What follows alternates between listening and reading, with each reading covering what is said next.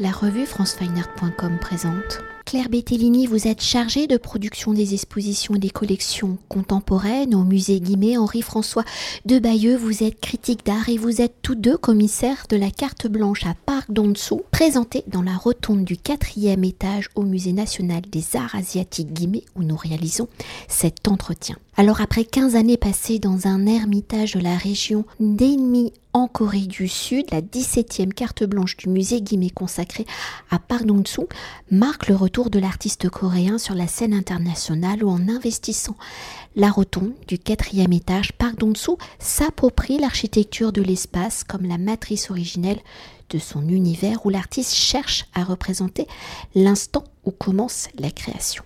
Alors peut-être pour évoquer l'univers pictural de Park Dong-soo en s'inscrivant dans la continuité du mouvement pictural coréen, le Dan quoi qui signifie une seule couleur et qui se traduit par monochrome en s'installant à Paris de 1990 à 2008 où il commence à étudier les arts plastiques à l'école des beaux-arts de Versailles puis à l'université Paris 8 par dessous y intègre également donc des gestes de l'abstraction américaine de l'après-guerre, l'abstraction picturale de l'artiste est donc une recherche, la transposition de l'expérience de l'énergie des forces de la nature. Alors si dans les écritures plastiques dites asiatiques, hein, la nature est une source d'inspiration pour Park Dong-soo, en alliant les gestes du mouvement Dan quoi de l'abstraction américaine de l'après-guerre, mais aussi, j'ai oublié de le dire tout à l'heure, de l'école de Paris, comment Park Dong-soo a-t-il mis et met-il la nature, son énergie au cœur de ses recherches plastiques? Comment son expérience de la nature se retranscrit-elle dans son geste pictural? Comment et pourquoi l'abstraction est-il devenue l'expression de cette recherche de l'harmonie? Et la dernière question dans la question, dans cette recherche, comment les différents gestes vont-ils s'harmoniser? Comment Pardon-dessous va-t-il créer son propre geste? Vous parlez de, de geste. En fait, c'est pas un très grand geste au sens physique du terme parce que Park Dun-soo travaille euh, prioritairement sur le papier Anji. Et je lui avais demandé une fois pourquoi il faisait, il collait ce papier Anji sur des, petits carrés, des petits cubes. Et il m'a répondu euh, parce que c'est le format du papier. Et que si je voulais faire des plus grands formats, il faudrait que je juxtapose, que je colle en juxtaposant euh, ces feuilles de papier. Et ça correspondrait ni à mon geste, ni à mon espace. Et effectivement, ça l'amènerait à faire des gestes plus amples, euh, je dirais ce qu'on appelle l'abstraction lyrique ou éventuellement l'abstraction gestuelle, alors qu'il n'est pas du tout dans ce, dans ce registre-là. Il travaille plutôt euh, avec la main et avec les doigts. Hein. Le, geste, quand on regarde la vidéo et qu'on le voit travailler, euh, c'est un geste de la main. Hein. donc c'est pas, c'est pas un geste ample, ce qui correspondrait d'ailleurs pas du tout ni à son propos, ni à ce, ni ce sur quoi il assiste beaucoup, c'est-à-dire euh, le travail sur l'espace. Hein. Et le travail sur l'espace, et l'espace à la fois à l'intérieur de chaque œuvre et de chaque œuvre dans l'espace qu'il investit. Et vous évoquiez effectivement la, rotonde du musée Guimet. Si l'installation, l'exposition est si précise, rigoureuse, c'est justement parce qu'il a en amont remarquablement travaillé l'espace. Il avait les plans du lieu et il a travaillé en fonction du lieu et l'espace fait partie de, son travail. Et si je peux ajouter, euh, il peint euh, à l'horizontale et non pas à la verticale. Et donc, en fait, vous parliez d'environnement, euh, l'environnement du geste. En fait, il est contraint aussi par, son espace vital. Et, finalement, on a l'impression d'une peinture gestuelle, mais en réalité, c'est une peinture qui est très calculé, très millimétré euh, dans un, le respect de son espace. Et en fait, ça, c'est vraiment euh, coréen de, de se dire qu'on respecte l'espace, l'environnement dans lequel on vit. Euh, on l'a vu, on l'avait vu avec Libé qui a exposé pour la première carte blanche au musée. mais cet espace est quelque chose de très chamanique finalement, enfin, de respect à la, de la terre, de respect de euh, de l'inerte, de, euh, de l'environnement, de, euh, de l'humain aussi et de, et, de l'organique dans, lequel on vit. Et, finalement, ce, ce, geste voilà, est très contraint et on le voit donc dans ces petits carrés, ces petits cubes, ou dans, dans, le, dans les cercles, on a l'impression d'un très grand geste, alors que, alors qu'en fait, ça ne l'est pas.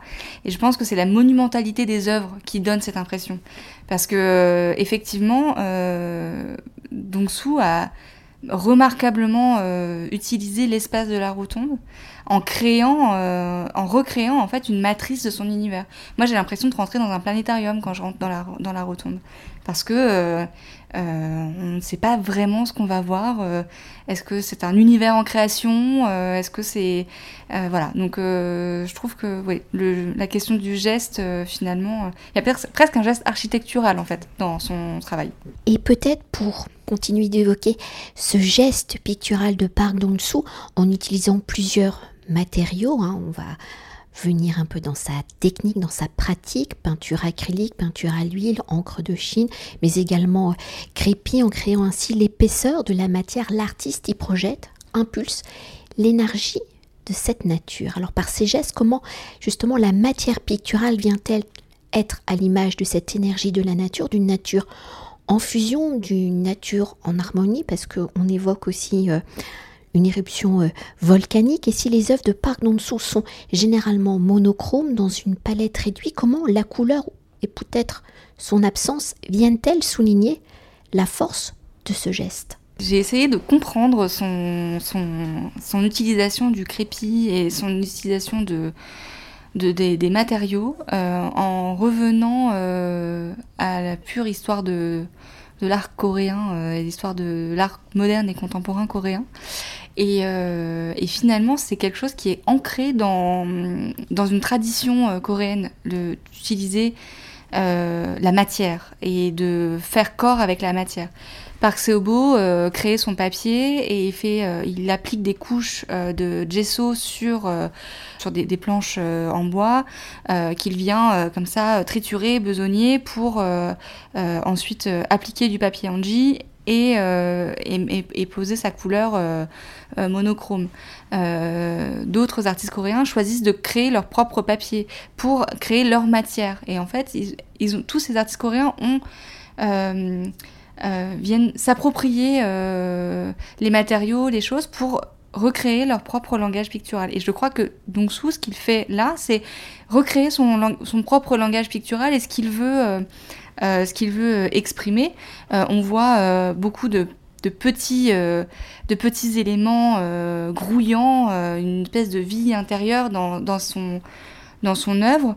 en fait, il veut représenter presque le moment, l'instant T de la création. Enfin, il le dit.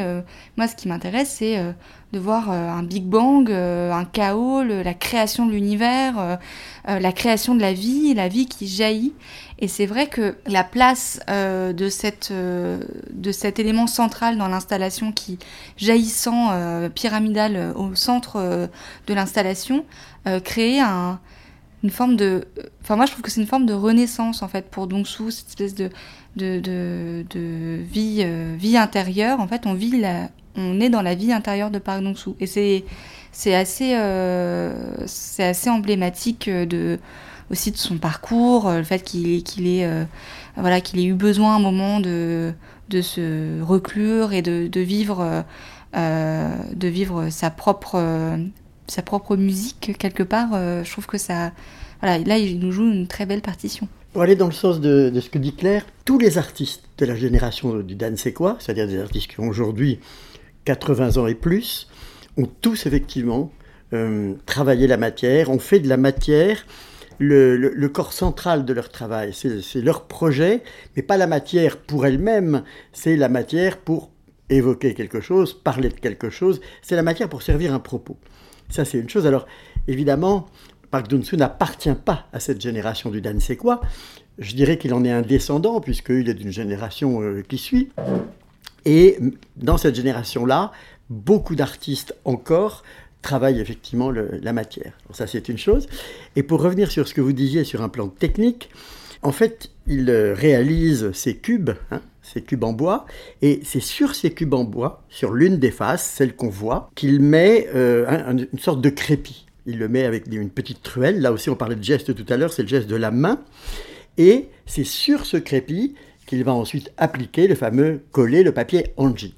Et euh, quand on lui demande effectivement pourquoi, pourquoi ces reliefs, parce que ça crée un relief, il répond ben, justement, comme je travaille sur l'idée du Big Bang, sur le, l'explosion des, planètes, etc., c'est pour montrer que la surface de la Lune, pour ne parler que de la Lune, elle n'est pas plane, hein. c'est effectivement euh, rugueux.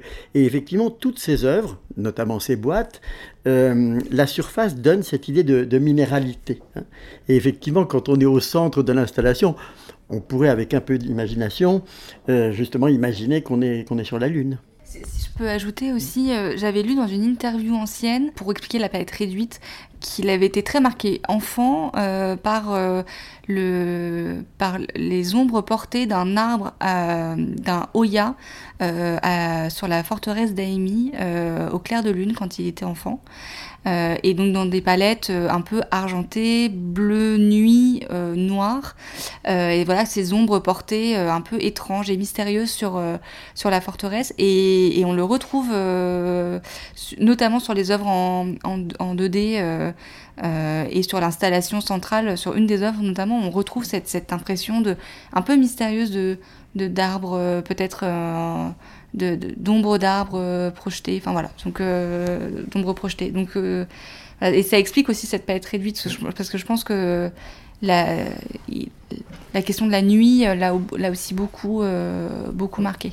Et puis dans ce registre-là aussi, puisque tu évoquais tout à l'heure Libae, ce sont des artistes d'un certain âge aujourd'hui qui, lorsqu'ils étaient enfants et adolescents, vivaient dans un pays assez, assez pauvre à ce moment-là. Et ils le disent tous, d'ailleurs, euh, le dit, mais Libé l'a souvent dit aussi, quand on demande à Libé pourquoi il a travaillé avec du charbon de bois, il dit bah, parce que quand je suis arrivé à Paris, j'avais pas les moyens, et puis à côté de, euh, de mon atelier, il y avait une station-service, j'ai vu du charbon de bois, et ça coûtait pas cher, et en plus, ça me rappelait, effectivement, sa culture, son enfance, puisque le charbon de bois est quelque chose de très très important en, Corée. Donc euh, il y avait à la, fois l'aspect financier et un aspect euh, culturel euh, profond. Et Park Dun-soo, c'est la même chose, il le dit aussi, il dit, euh, euh, on, est dans une famille de huit enfants, j'étais assez pauvre, et, effectivement, le matériau le, plus simple, c'est l'encre de Chine, et l'encre de Chine, c'est le noir, c'est la monochromie, et comme il le dit, pourquoi est-ce que j'ai continué? Parce que je me sens bien dans le noir. J'aime bien quand il dit cette phrase-là, je me sens bien dans le noir. Le noir est confortable pour lui. C'est c'est son écriture. Et peut-être pour continuer d'évoquer euh, cette euh, matérialité et pour aller dans votre euh, sens clair quand vous parliez de, Big Bang, quand on se rapproche fortement, Park Dong-soo ici nous déstabilise hein, par rapport à cette échelle. On est dans l'immensité, mais en même temps on est dans le microscopique. On a l'impression que ce sont ces petites cellules qui se développent devant nous il, le dit clairement, le propos est clair, il parle de création. La création, c'est à la fois la création de l'univers avec le Big Bang, l'infiniment grand d'un côté, et de l'autre côté, c'est aussi, comme il le dit, euh, l'univers intra-utérin, euh, avec effectivement des, univers cellulaires, avec euh, tous ces petits spermatozoïdes qui galopent partout. Et là, on est dans l'infiniment petit. Donc, c'est la création, je dirais, aux deux bouts de, je ne sais pas si c'est au debout de la chaîne, j'ai envie de dire, mais c'est peut-être pas les deux bouts d'ailleurs, mais c'est effectivement la création, euh, l'infiniment grand, l'infiniment petit. C'est-à-dire le 1, le tout, c'est la même chose en fait. La seule différence, c'est la question d'échelle. Et d'ailleurs, euh, dans ces grandes les, grandes œuvres noires, euh, je, même pas des toiles, parce qu'en fait c'est une juxtaposition de petits euh, carrés. Euh, euh il, réserve, il réserve des, des, des, espaces blancs qui évoquent des cercles, qui esquissent des cercles qui sont de, beaucoup plus grande taille finalement, qui sortent du tableau. Et, et ces réserves, en fait, je trouve, permettent de relier les, espaces. C'est vraiment des espaces de respiration euh, qui permettent aussi aux, visiteurs de se, de se projeter dans l'œuvre et, presque d'en faire partie. Euh, et, donc, euh, voilà, dans, dans cette pour que dans cette immensité, finalement, le, visiteur puisse être inclus euh, dans l'œuvre de Park Dong-soo. On rentre dans son univers, en fait, quand on rentre dans la rotonde du quatrième étage. Pour aller dans le sens de, ce que tu dis, c'est d'autant plus vrai que quand on recule et qu'on euh, penche un peu la tête en arrière, on aurait presque l'impression qu'on a lorsqu'on regarde un ciel étoilé d'été. Hein. on lève la tête comme ça et effectivement on a l'impression d'être euh, aspiré ou de faire partie, comme tu le dis très bien, de, euh, de cet univers-là.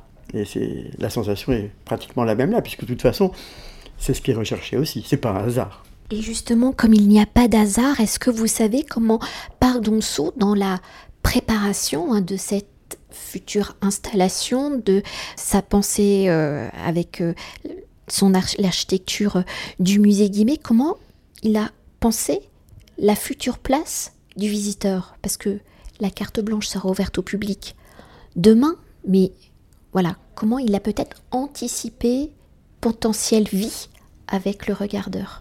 C'est une bonne question, euh, mais je pense que il l'a il l'a pensé comme faisant partie de son univers. Donc l'espace ménager euh, autour de l'installation euh, est un espace de vie et finalement de, circulation, aussi de circulation des énergies et c'est pas du tout un hasard. Enfin, le, le fait d'avoir cet espace circulaire autour euh, de ses œuvres, euh, oui, non, c'est pas du tout un hasard. D'ailleurs, euh, je, le, je le disais ce, matin en, pendant l'interview presse, mais l'utilisation du papier Anji se fait en Corée sur les murs, puisque c'est le cocon protecteur, il, est utilisé pour protéger du froid et laisser passer la lumière. C'est un papier très résistant et vient le passer sur les, sur les, les murs, euh, finalement, comme un cocon protecteur pour le visiteur. C'est vraiment, euh, voilà, je pense qu'il le, il le place euh, vraiment en premier, au premier plan de, de son, de, son, de son architecture, de, l'installation.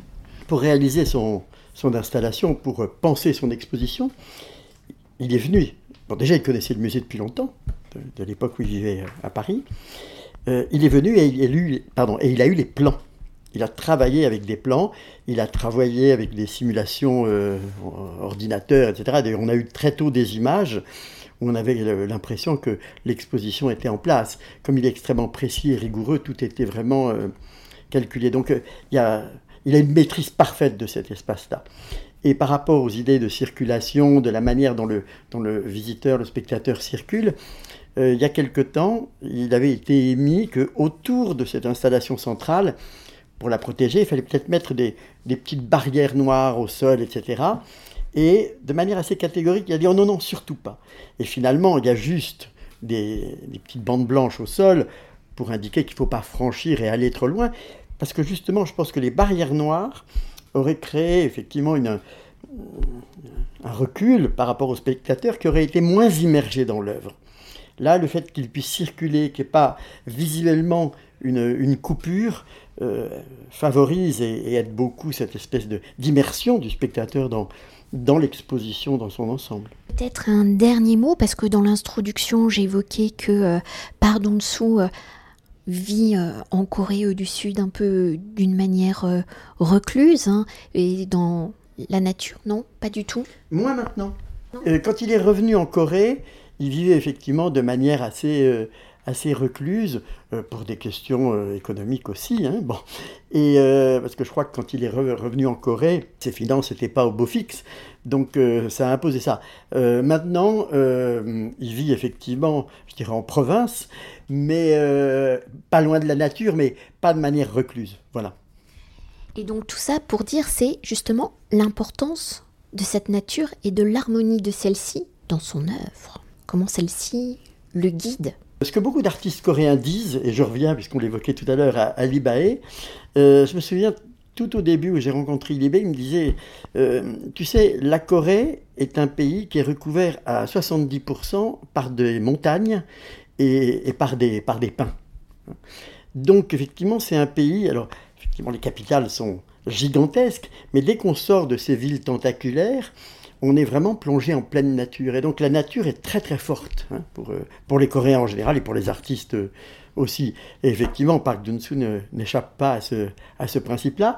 Et même par rapport au noir, ce qu'on évoquait tout à l'heure, quand on voit ces pins, et Libé disait ça aussi, euh, comme leur verre est très très sombre, de loin, on a l'impression de, euh, de masse, euh, je dirais pas de masse noire, mais presque. Et d'ailleurs, il y a un photographe coréen qui a 70 ans aujourd'hui, qui est considéré comme un dieu vivant, qui s'appelle Bebien Hu, et qui a énormément photographié ces arbres noirs, comme ça, de manière très très dure. Ils sont très très proches de la nature à la fois physiquement, par rapport à ce que je viens de dire, mais même culturellement. La nature est très très importante dans la culture coréenne.